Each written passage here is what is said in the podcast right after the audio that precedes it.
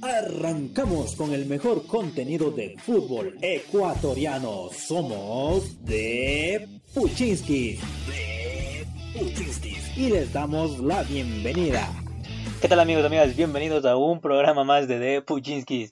Hoy vamos a estar analizando un poco aquí con Andy todo lo que aconteció en esta fecha de Conmebol Libertadores y Conmebol Sudamericana, obteniendo eh, buenos resultados en la mayoría de los equipos que, ecuatorianos que están participando, eh, jugando estos torneos internacionales. Solo uno de los equipos eh, cayó haciendo de localía aquí.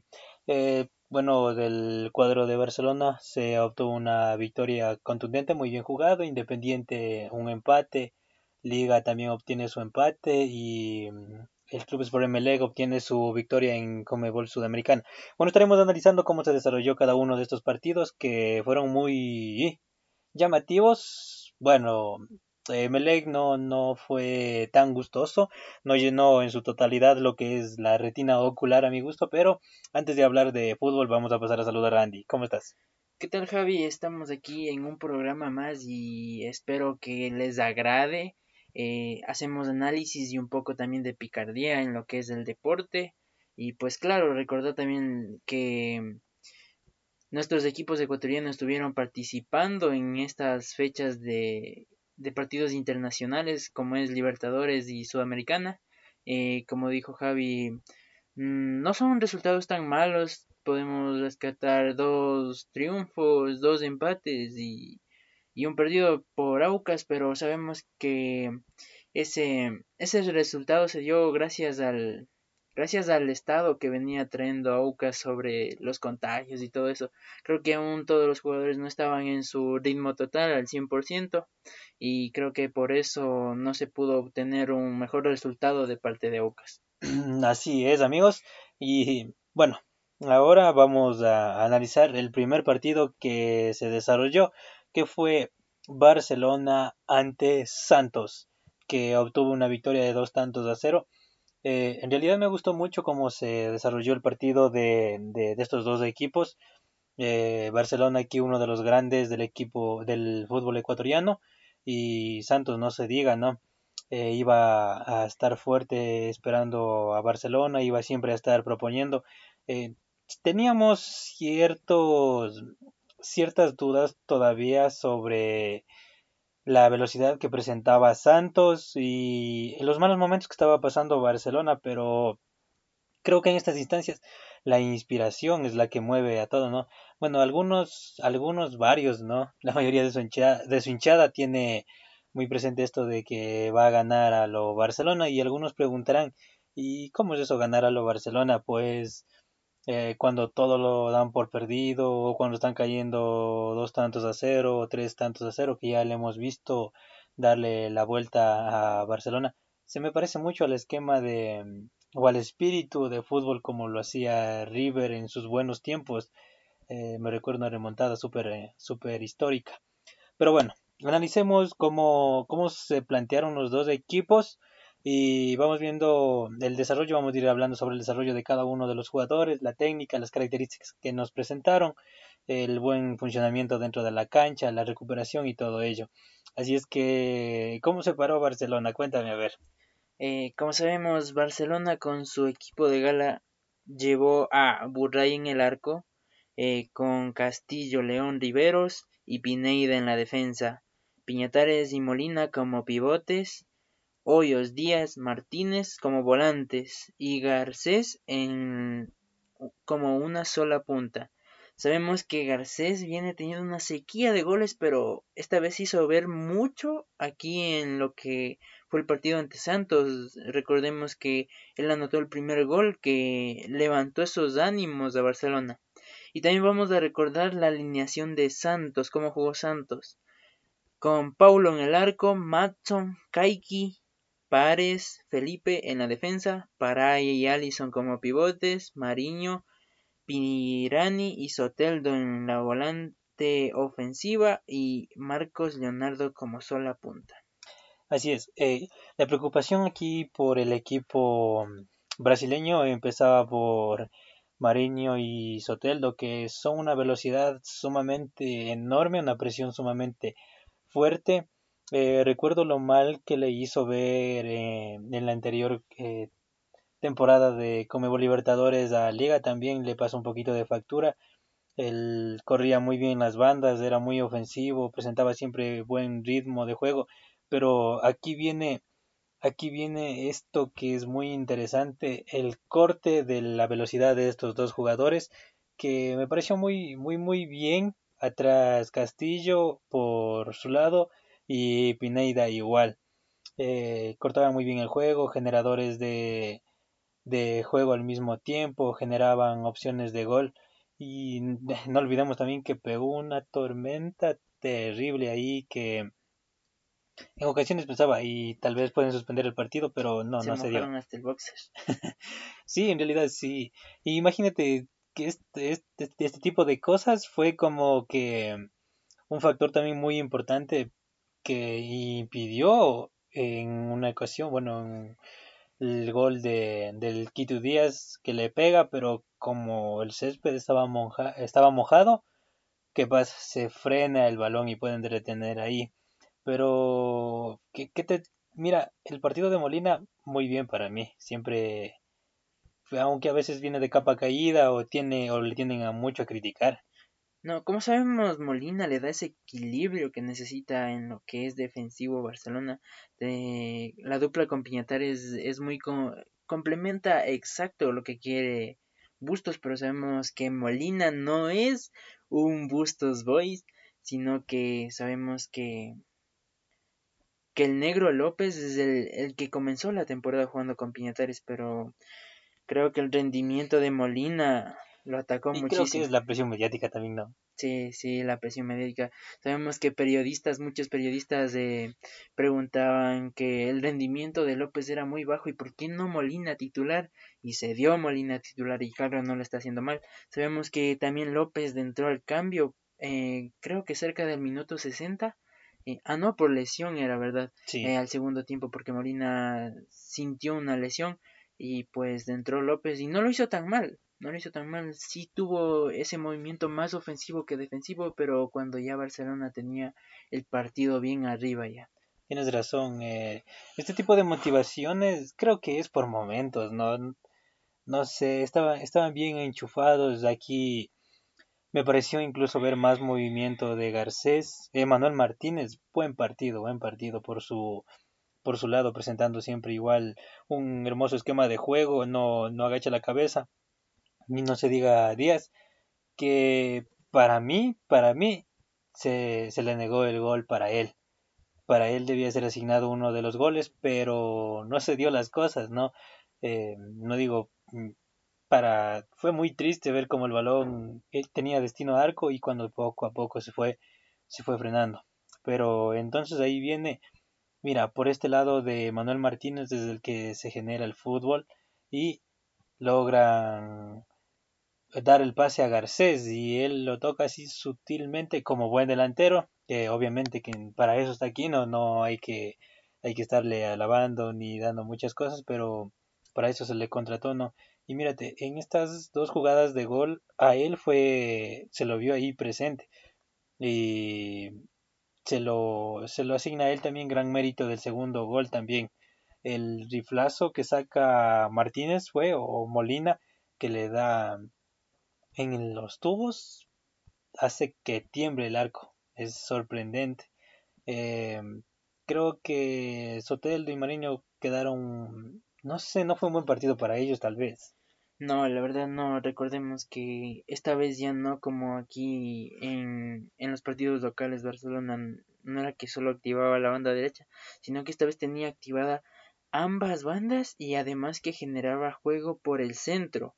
Eh, podemos ver en las estadísticas que lanzaban todas las eh, todas las televisoras que transmitían el partido y vimos que eh, se proyectaba mucho Pineida. Sabemos que su que de lateral izquierdo es su puesto muy habitual. Igual Byron Castillo, eh, sabemos que comenzó ahí en Barcelona, aunque lo conocemos como extremo derecho, pero recordar que ahora también no está Pablo Velasco, el que hacía de lateral derecho, pero ahora veíamos que un Barcelona equilibrado, que para mí se le dio todo. Eh, en cambio del otro lado, Solteldo y Mariño se perdieron en el partido, no sé, no sé qué pasó. Sabemos que ambos son jugadores de velocidad, que ambos se recortan, eh, hacen, hacen sus individualidades que prácticamente los ha llevado a ganar partidos, pero esta vez se los notó muy poco, no sé qué pasó con Santos, no sé, pero recordad también que incluso hinchas de Barcelona eh, dijeron que mínimo contentos con un empate, no le, no le daban mucha fe, pero trajo dos goles, se trajo los tres puntos y Barcelona ahora es el que lidera su grupo en, en la tabla del grupo C. Tienes mucha razón no fue también eso creo que incide, pero que para que el juego, para que el juego del equipo rival se vea medio mal, ¿qué tiene que haber? Presión del equipo, ¿verdad? Del contrario. Y eso fue lo que realizó Barcelona. Pero, a tu parecer, ¿le ves bien ahí a Castillo o le ves más adelantado mejor? Eh, también me gusta un poquito más adelantado, pero pero como desarrolló ahí las actividades, el juego no, no fue nada malo en realidad. Sabemos que la posición no es muy desconocida para Castillo, sin, sino que no hay un, un lateral derecho de oficio. Eh, recordar que en el transcurso del tiempo, cuando entró eh, este muchacho del Macarán, mm, Quiñones creo que es, eh, suplió a Pineida, Pineida que se pasó de lateral derecho y a Castillo lo subieron más arriba. Creo que en ambas posiciones lo hace bien Castillo, pero como tú prefiero verlo más de extremo antes que de, de lateral, como, como les dije, Velasco ya no está, así que tiene que hacer ese rol si quiere, si quiere Bustos un equilibrio en el partido. Tienes razón. Así es que muy bien por el desarrollo del equipo de Barcelona. Eh, ahora vamos a pasar rapidito a hablar del siguiente partido que se dio el día miércoles que fue Independiente del Valle ante Defensa y Justicia. Que no sé, Independiente del Valle debía, era merecedor a ganar por goleada. Por goleada, debía por lo mínimo tenerse unos cuatro. Imagínate cómo se le negó los goles a Independiente. Y siempre voy a, voy a estar hablando acerca de, de Ortiz. Ahora, si ves el gol que, que le gana la espalda a su marca y logra cabecear y anotar el gol para la igualdad, pero no, eh, no para mí no me pareció justo el, el, el, empate del uno por uno. Pero a ver, analicemos la, la alineación tanto de Defensa y Justicia, eh, campeón de Sudamericana y Recopa, que jugó, se presentó un juego muy pobre para mí, muy, muy pobre. Como sabemos, Defensa y Justicia alineó con Unzuay, Rodríguez, Britten, John Rodríguez, Frías, Gallardo en la defensa, Ríos, Escalante, Tripicho, Rotodi en la volante y Meretli como delantero. Eh, lo vemos un equipo muy defensivo, podemos ver como como esa línea de cinco. Pero es que eso, como un equipo campeón de Sudamericana y campeón de Recopa se para así. Eh, creo que la única razón es que tal vez le tenga un poco de le tenga un poco de respeto a Independiente del Valle como es su juego todo. Eh, sabemos que Independiente del Valle alineó con una alineó con una línea de tres en la defensa. Eh, estaba de bueno, en el pórtico estaba Ramírez para dejar en la defensa Shunke, Pacho y Segovia. Eh, Chemeco estaba como extremo, sabemos que este también hace la labor de lateral derecho. Eh, también estaba García, Pellerano y Fernando Guerrero para mm, poner como media punta a Farabelli y dos delanteros como es Montenegro y Ortiz. Eh, ¿Cachas aquí la, la movilidad la función diferente que le da Ortiz. Le pone ya de, de 9 de área eh, en sí para mm, acompañar a Montenegro. Bueno, muchos juzgan a Montenegro que no hace un buen partido. Bueno, ahora eh, estamos notando que la hinchada de, de Independiente está como que surgiendo, está creciendo de a poquito, eh, se hace mención en algunos lugares y cosas por el estilo. Pero no entiendo por qué satanizar a Montenegro. Yo, que claro, no todos pueden hacer un, un excelente, un partido de 10 de 10 y creo que en ocasiones a todos los jugadores les pasa eso. Eh, la función que hace Farabelli ahí para, para generar fútbol, tanto para Ortiz y para Montenegro, es muy fundamental. Incluso tiene la opción de llegar eh, a llegada para remate. pero aún me sigo preguntando por qué el campeón así de la Recopa se paró con 5 a la defensa. Pues la verdad, también recordar que ellos marcaron el primer gol y fue por un fallo defensivo eh, más de media cancha que la ganó creo que a, a Shunke, pero hicieron el gol y se abroquelaron cerca de su área. La verdad que raro, raro, porque eh, semanas atrás veníamos diciendo que Defensa y Justicia tenía prácticamente casi el mismo juego que Independiente del Valle, ese toque, la tenencia de balón. Eh, por ahí puedo citar que tuvo Renato Paiva una entrevista en la radio redonda y que nos decía que eh, lo más fundamental de los dos equipos va a ser tener el balón en sus pies, que solo así puede haber un ganador. Pero vimos un Defensa y Justicia que no la tocó para nada. Independiente del Valle estaba prácticamente sobre los tres cuartos de cancha intentando ingresar, ingresar, ingresar y no se les dio pues solo el, el gol del empate que fue de Ortiz, un golazo que la pega es de cabeza al ángulo izquierdo y para mí fue un golazo en verdad. Eh, recuerda también que Montenegro se la falló ahí casi frente del arco, pero no hay como, no hay como, o sea, ya suicidarlo por eso ya. Porque recuerda también que lleva ya cinco goles en el campeonato ecuatoriano y pues no le salió esta vez, no le salió y podemos ver que Defensa y Justicia, la verdad que muy poquito, muy poquito. Tienes mucha razón.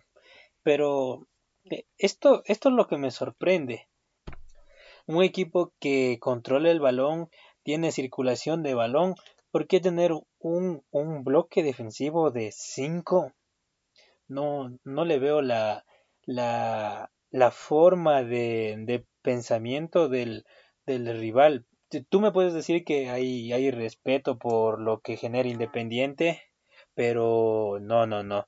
Así un equipo que ya presenta buenos jugadores, eh, tiene ganas de salir adelante, yo, yo no creo que se vaya a parar así de esa, de esa manera. El, la circula, mira, el gol llega por Rotondi, pero ¿qué? ¿Pensaron asegurar con uno? Yo, yo no, no puedo tener en eso, en ese pensamiento el que van a llevarse con un gol a victoria. Además, pensando y viendo al rival que tiene al frente, imagínate, ve, la cantidad de remates también es sorprendente son 27 a favor de los Rayados del Valle para 4 contra Defensa y Justicia.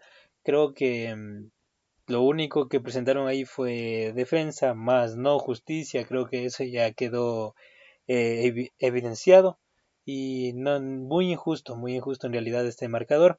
Pero bueno, esperemos que lo importante es, es que sumó el equipo ecuatoriano. Esperemos que logre pasar de fase y para mí creo que es uno de los favoritos de ese grupo para pasar a la siguiente fase, pero veamos, aún los partidos no, no están desarrollados, no se desarrollan de buena manera ni nada. Y ahora vamos a pasar a revisar lo que es de forma inmediata el partido de la noche, casi de la medianoche, entre eh, Unión La Calera frente a Liga Deportiva Universitaria, que fue un partido mm, que no sé, Liga, Liga todavía que no despiertan todos sus jugadores, no Perlaza no le veo todavía bien enchufado. Eh, Zunino hizo un buen partido, me gustó, pero ahora vamos a revisar la alineación que cómo se planteó el equipo local y el equipo visitante. Vamos primero con los locales, Andy. Recordar que Liga también viene trayendo unas bajas como es su extremo izquierdo que es el Picante Muñoz y la media punta que es Johan Julio. Pero el equipo local, Unión La Calera, formó con el pórtico Arias, de defensa estaba Ramírez, Viches, García y Oneldel. Para dejar en la volante a Valencia, Castellani y Wimber. Como media punta Vargas y doble punta de delanteros Rivero y Viches. Ese Viches que fue un dolor de cabeza hasta que salió, salió marcando, ¿no? Eh, le hizo ver luz esa liga. Em, Unión La Galera tuvo el control del balón de en gran tramo del partido. Circulaba bien el balón, Liga solo perseguía para recuperarlo. Eh, en ocasiones la recuperaba, pero enseguida lo perdía. El balón no se quedaba mucho tiempo en los pies de ellos. Eh, mm, algunos piensan que el problema está radicado en el técnico. Eh, no sé si sea así. ¿Crees que es eso o todavía el desarrollo de los jugadores no, no se da en su totalidad? Mm, la verdad no sé, es que Liga, la verdad para mí, hay veces que tiene un buen juego, pero no se le da, no se le da. Para mí ayer creo que sí mereció un poquito más que el rival porque no sé, creo que Liga pasa porque llega mucho pero no es efectivo. Llega bastante pero no marca el gol. Eh, en este caso vimos un partidazo de Biliarse que suplió a, Johan Julio como media punta y la verdad que se hizo un doblete de dos goles increíbles. Eh, repasemos la alineación. Liga se fue a parar en Chile con Gavarín en el arco, en la defensa de cuatro Perlaza, Franklin Guerra, Moisés Corozo y Cristian Cruz, para dejar como dos pivotes a Piovit y Alcibar. Eh, tenemos más adelantado tres volantes ofensivos como lo fue Sonino, Arce y Ayala. Eh, ojo que la verdad no pensé que Repeto iba a poner Ayala como extremo izquierdo, pero pudimos ver como que más defensiva esa banda que, que ofensiva. Porque el movimiento del balón se dio más como todo siempre por la derecha con la activación de Perlas y Zunino. Para dejar en una sola punta a Cristian Martínez Borja, el Trugutru. Ya, eh, verás, aquí a Martínez Borja es medio complicado generarle, alimentarle para que pueda generar los goles, no marcar goles, pero verás, Aquí no es necesario compararlo, pero otra vez traigámosle un poquito a colación. Es lo mismo que pasa con Garcés en Barcelona, aquí también con Martínez Borja está pasando un poquito, porque eh, él es un 9 de área fijo, pero lo vemos moverse, igual ayuda a generar fútbol, ayuda ayuda a tener control de balón, a tener circulación y toda, y toda la cosa, a finalizar, pero ¿qué pasa? Él también creo que no anda fino últimamente. La verdad es que Cristian Martínez Borja tiene un poquito más movimiento que, que Garcés. Lo que pasa es que mm, no se puede analizar si eh, es falla técnica o de los jugadores. Por ejemplo, podemos ver a un Gavarini que no la anduvo tan bien. Eh, a Cristian Cruz que desde desde la temporada pasada no le veo tan tan como que fijo en su en su posición como que como que falta un poco más a los jugadores. No creo que tienen un poco de seguridad en ellos mismos desde que pasó ese ese problema con que Pablo Repeto era anunciado por parte de sus dirigentes que iban a abandonar que acababa la, la temporada y tenía que abandonar ya. Pues la verdad que el Liga queda debiendo bastante, bastante. creo que fue un, un golpe bajo y muy bajo en realidad al momento que hace la directiva el anuncio, aunque después quisieron maquillarlo, ¿no? Por encimita de que no le sacaron de contexto los medios, no quería decir esto, eh, eh, pero bueno, creo que desde ahí los muchachos eh, sintieron un poco de desconfianza, incluso el técnico mismo como que se siente ajustado por la presión mediática, por la presión de la prensa y toda la cosa, que mucha hinchada le dicen que fuera. Para mí, repito, no es un mal técnico, no es un mal técnico, porque usa, usa todo lo que, lo que está a su alcance en sus posibilidades, pero imagínate, en ocasiones la liga es muy, muy, muy, muy soberbio el gol, es eh, se le niega tantas veces la opción del gol, los goles pegan en los parantes o tienen alguna, alguna mala suerte que generan penales eh, dentro del área de ellos, los chicos no se concentran, el nivel de prelaza muy bajo, eh, Piovi, Zunino, eh, por ahí medio rescatan al Cibar que siempre trata de meter a su, su buen empeño y por ejemplo este señor Corozo eh, muy, muy buen partido. Para, eh, Sabes que estuvo flojo también Franklin Guerra, estuvo eh, ayer en el partido con Unión la, la calera y ya empezaron a, a, usar un poquito de fuerza, de golpes, ya, ya sabes cómo, cómo es esto. Claro, yo no digo tampoco que hay que ir así sutilmente, el juego, el fútbol es un juego de contacto, fuerza, eh, y a veces eso también demanda y demanda demacra lo que es el fútbol, ¿no? Eh, no sé, eh, por el parto de, por el lado de Ayala, como la ves, de Chino Ayala igual está como que en ocasiones se chufa, pero despuesito de unos cuantos minutos, ¡pac! lo ves desenchufado ya. Eh, la circulación de, de Billy Arce me gustó, me gustó la posición en que le ha puesto a él para jugar ese partido. Es que como te dije, Billy hace, la posición de Johan Julio. Lo vi más movedizo. Es que podemos ver que es un volante que, que no se, que no se, que no se recarga a una sola, a una sola banda, sino que tiene esa libertad de jugar por todo el frente de ataque atrás del, del punta que es Martínez Borja, alimentándolo, cediendo en este caso, como es del juego ya muy obvio de repito, creo que el problema también pasa porque es muy predecible el juego.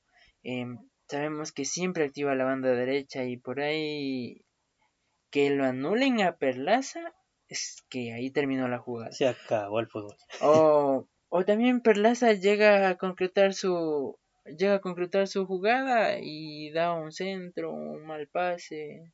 La verdad es que la temporada anterior lo vi mucho mejor, ya que Perlaza desbordaba. En, en ese entonces, eh, por las lesiones de su nino, el, eh, su compañero era el Choclo Quinteros, esta vez dentro del cambio. Eh, creo que eh, con el Choclo tenía más libertades, ya que el Choclo era más vertical y se metía un poco más y daba esa libertad, cargando, cargando mucha defensa al Choclo y daba esa libertad de que Perlaza desbordara y hiciera un buen centro, o sino que también hacía que desbordaba y se metía al interior ya como para hacer esos tipo pase de la muerte y que llegaran los delanteros. Em, creo que sí le faltó un poco a la banda izquierda. Creo que el chino Ayala no hace lo que necesita, repito, lo que hace el picante Muñoz, que, que es meterse más al área, al lado del 9 y asegurar su gol. Recordar que Martínez Borja en la temporada anterior em, lo que hacía era que alimentaba a sus volantes, como era el Choclo, pero más a Picante Muñoz, ya que es el, el muchacho que tenía el gol, esta vez por COVID, aunque recordar que en los exámenes que se hizo aquí, claro que le saltó COVID, pero eran residuos que aún, residuos del virus que él aún tenía, pero ya no eran contagiosos. Bien, ahora sí creo que... Mm, ah, por cierto, eh, golazo el de, de Billy, ¿no? Y el uno, como tú dijiste, el gol llega por el lado activando de el activando Perlaza. Eh, aunque no sé qué le pasa a este chico, oye, baja la cabeza al momento de realizar el pase, no ve, y créeme, a mi parecer no creo que haya que tenido esa intención desde un inicio de darle, porque yo lo vi que agachó la cabeza al momento de que quiere darle el pase a, al centro de, del área, pero llegó muy bien posicionado Billy y sacó un derechazo cruzado fuerte, vencido el arquero. El segundo, el segundo tampoco no fue, no fue direccionado al arco, porque claramente vi la intención de centro, más no la intención de remate directo al arco, pero mm, salió un gol espectacular, me gustó mucho el, el riflazo que sacó, el arquero también se confió, colaboró para el empate eh, en los últimos cuatro o cinco minutos del partido. Eh, pues se salvó el equipo local eh, de una mano que por poco y generaba el penal dentro de eso. Pero bueno, pues, de hablar de, supuestos es algo es algo que no, no viene al caso, ¿no? Bueno, esperemos que sigan los equipos ecuatorianos obteniendo resultados y ahora vamos a, vamos a ver cómo se desarrolló los partidos de Comebol Sudamericana que tenemos a dos participantes que son Sociedad Deportiva Aucas con el Club Sport MLE. Vamos analizando de, de volada rápido estos dos equipos. Eh, arranquemos con Auquitas. ¿Qué nos trajo la Auquitas? Pues la Auquitas perdió un punto aquí de local en, Quito. Y recordar también que se integraban solo algunos jugadores, no los titulares para como para que nos presenten un juego mucho mejor ante Paranaense. Pero, en fin, Aucas eh, alineó con Frascarelli en el arco, González, Mina, Pizorno y Cuero. Creo que de aquí, de esta línea, solo dos son los titulares eh, para, para, la, para dejar en la volante a Johnny Quiñones, Roda, Llega, Vega, Cano. Aquí de igual manera, aquí el único titulares Johnny Quiñones em, y como doble punta tenemos a Freddy Seski con Figueroa. Sí, bien el, el polaco, ¿no? Freddy Seski igual que siempre tiene goles, igual acá en el torneo marca y marca. Eh, y es gustoso ver eh, a Aucas, me hubiera gustado mucho ver que se plantee con el equipo completo. Eh, el COVID le pasó una factura muy, muy enorme, pero ahora sí, a ver cómo se paró el paranaense y se llevó la victoria con un tanto solitario, pero se llevó. Como lo caracteriza a estos equipos brasileños muy ofensivos para una línea de 4-3-3, en, la, en el pórtico tenía Beto, para la defensa tenía Eric, con Pedro, Ibaldo, y Amner. Para la volante tenía Fernando Canexin, Richard, Christian. Y, el, y en la delantera tenía a tres nueves que eran Nikao, Kaiser y Citadini. Muy bien. Creo que a Aucas le pasó aquí también un poquito la mala suerte, ¿no? De todo cuando están en esos momentos en donde las cosas no se dan, todo puede, puede pasar, autogoles, penales que no son intencionales, de jugadas que no terminan bien, concretan mal, los delanteros no están finos ni nada. Así es que yo creo que todo esto del COVID, lesiones y todas las cosas a Aucas le dejó sumamente mermado, mermado y pues ahí está el resultado. Eh, le pasó también factura cuando se, se presentó ante Barcelona, que lo perdió por no tener equipo completo, pero bueno, esa es una historia que todos ya creo conocen. Entonces, eh, esperemos que mejore este equipo oriental para, para que puedan pasar y seguir obteniendo buenos resultados cada uno dentro de sus grupos. Eh, creo que aquí no tenemos mucho que acotar porque un partido que no tuvo grandes movimientos, eh, bueno, para mí no tuvo grandes movimientos de, de parte y parte, pero como te digo, la mala suerte cuando te toca, te toca. Bueno, ahora sí vamos a pasar rapidito así mismo a revisar eh, lo que fue el partido del Club Sport Emelec ante Talleres, que fue pues, un partido, pues, no sé, el primer tiempo casi casi me duermo. casi me duermo en realidad porque sí creo que todos los que vimos el partido fue como que ya ahora qué qué sigue algo circulen el balón y hagan algo no sé eh, pero quien se adelantó fue mm, Talleres no entonces revisemos eh, la alineación del club Espero Emelec primero ya y luego vamos con Talleres rapidito y vamos analizando cómo se movieron eh, este señor Barceló que anda haciendo de las suyas por dónde va. Eh, todos se preguntaban si Rescalvo iba a ir con la línea de tres, pues sí, señores, fue con la línea de tres. En el pórtico tenía a Ortiz para dejar en la defensa Leguizamón Mejía y Sosa. En la volante tenía a Romario Caicedo, Alexis Zapata, Dixon Arroyo, Sebastián Rodríguez y Ángel Gracia. Eh, acotar también que Gracia creo que uno de los partidos más bajos de lo que lleva la temporada. Eh, también tenía en la, en la delantera a Facundo Barceló y a Cabeza también. Cabeza creo que estaba perdido. Ahí Alejandrito. Bueno, ahí eh, por Barceló muy bien, y también creo que cuando se juntan esta, esta dupla, como ya he hecho mención anteriormente, el, cómo, cómo da la circulación Sebastián Rodríguez para mí es un eje muy fundamental dentro de, del Club Sport Emelec. Pero dime, eh, ¿te parece bien esa línea de 5 al medio? Porque créeme, si es que cortan aquí, por ejemplo, García eh, no tiene como que una velocidad en el caso para despuntar toda la raya y generar la opción de juego no creo que tiene la capacidad para para regresar si encuentra un rival con el que le nota esa ese tipo de, de debilidad al club Sport Emelec porque imagínate ya atrás es como que ya no es tan invencible teniendo una línea de tres como se tienen un amplio un amplio campo para defender y en el caso de que lleguen eh, 3 contra 3, hagamos la suposición, yo no le veo a Emelec en realidad saliendo de esas.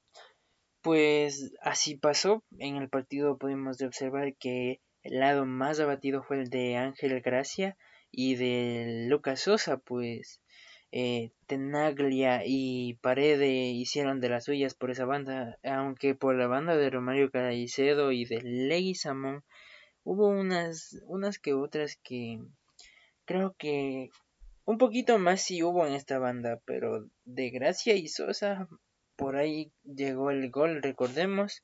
Em, después creo que para, que para equilibrarlo un poquito más, Rescalvo se dio cuenta que necesitaba un defensa más metido en el área para que se pudieran liberar esto, para que se pudiera liberar más Sosa y Leguizamón eh, bajándolo a Dixon un poquito más y que, y que ayude a la defensa, pues. Eh, como fue el primer tiempo, pues, muy aburrido. Ambos se dedicaron más en defenderse, aunque así de, de defensa a defensa llegó el gol de, de lo que fue Talleres de Córdoba.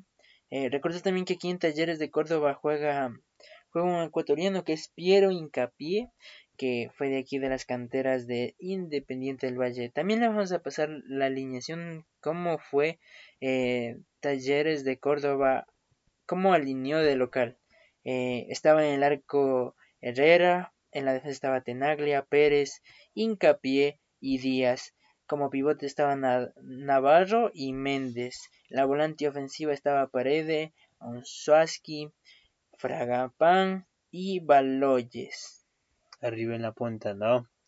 Bien, ese, ese equipo de talleres, eh, para, creo que para muchos eh, es sorprendente cómo en ocasiones los equipos que son pocos reconocidos porque algunos tienen como que por debajo a la Copa Sudamericana, pero es un torneo internacional y no todos tienen la capacidad de, de ganársela, levantársela eh, aquí en Ecuador solo dos equipos lo han levantado y aunque Eh, ya hemos tenido representación de muchos equipos ya en ese torneo, pero imagínate para que solo dos equipos ecuatorianos lo, lo hayan levantado.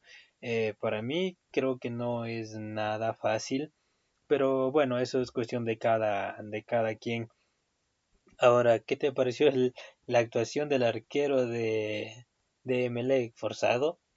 La verdad es que en el primer tiempo fue, fue algo muy fundamental, ya que ni Barcelona ni Sebastián Rodríguez, porque tuvieron mucha mucha acción dentro de dentro de la ofensiva porque fueron muy bien anulados sabemos que Talleres tiene una defensa muy bien equilibrada que después al momento de atacar MLE encontró sus sus debilidades pero hasta eso Ortiz es creo que fueron tres o cuatro que salvó de gol y muy fundamental, muy fundamental.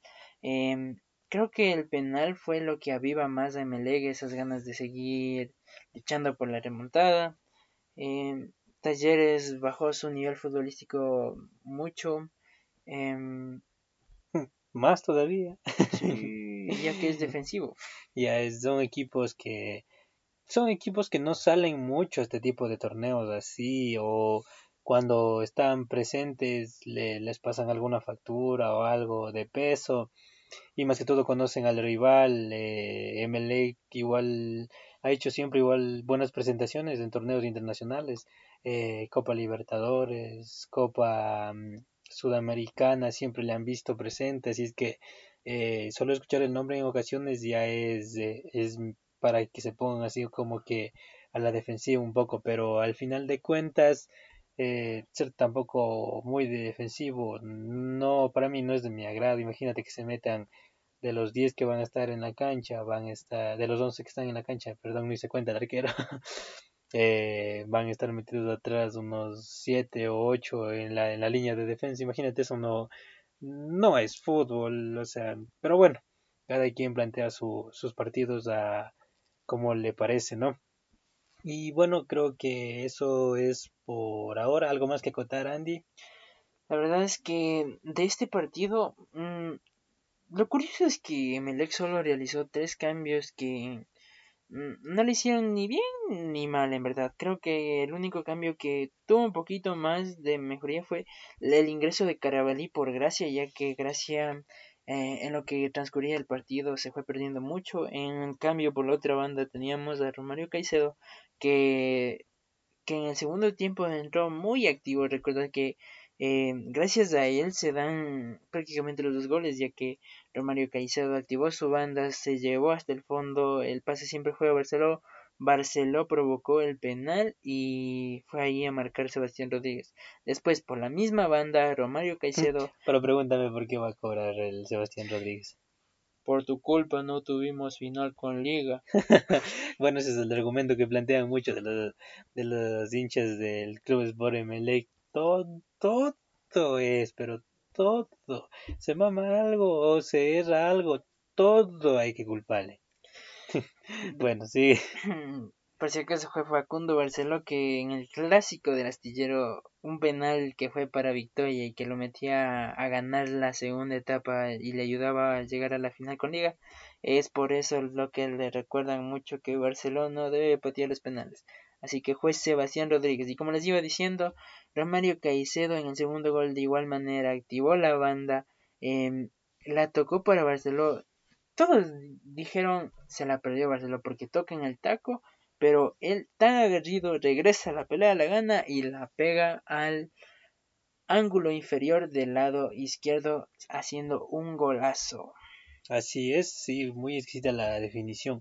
Es un delantero que está enchufado acá en torneo nacional y ahora lo vemos marcando en torneo internacional.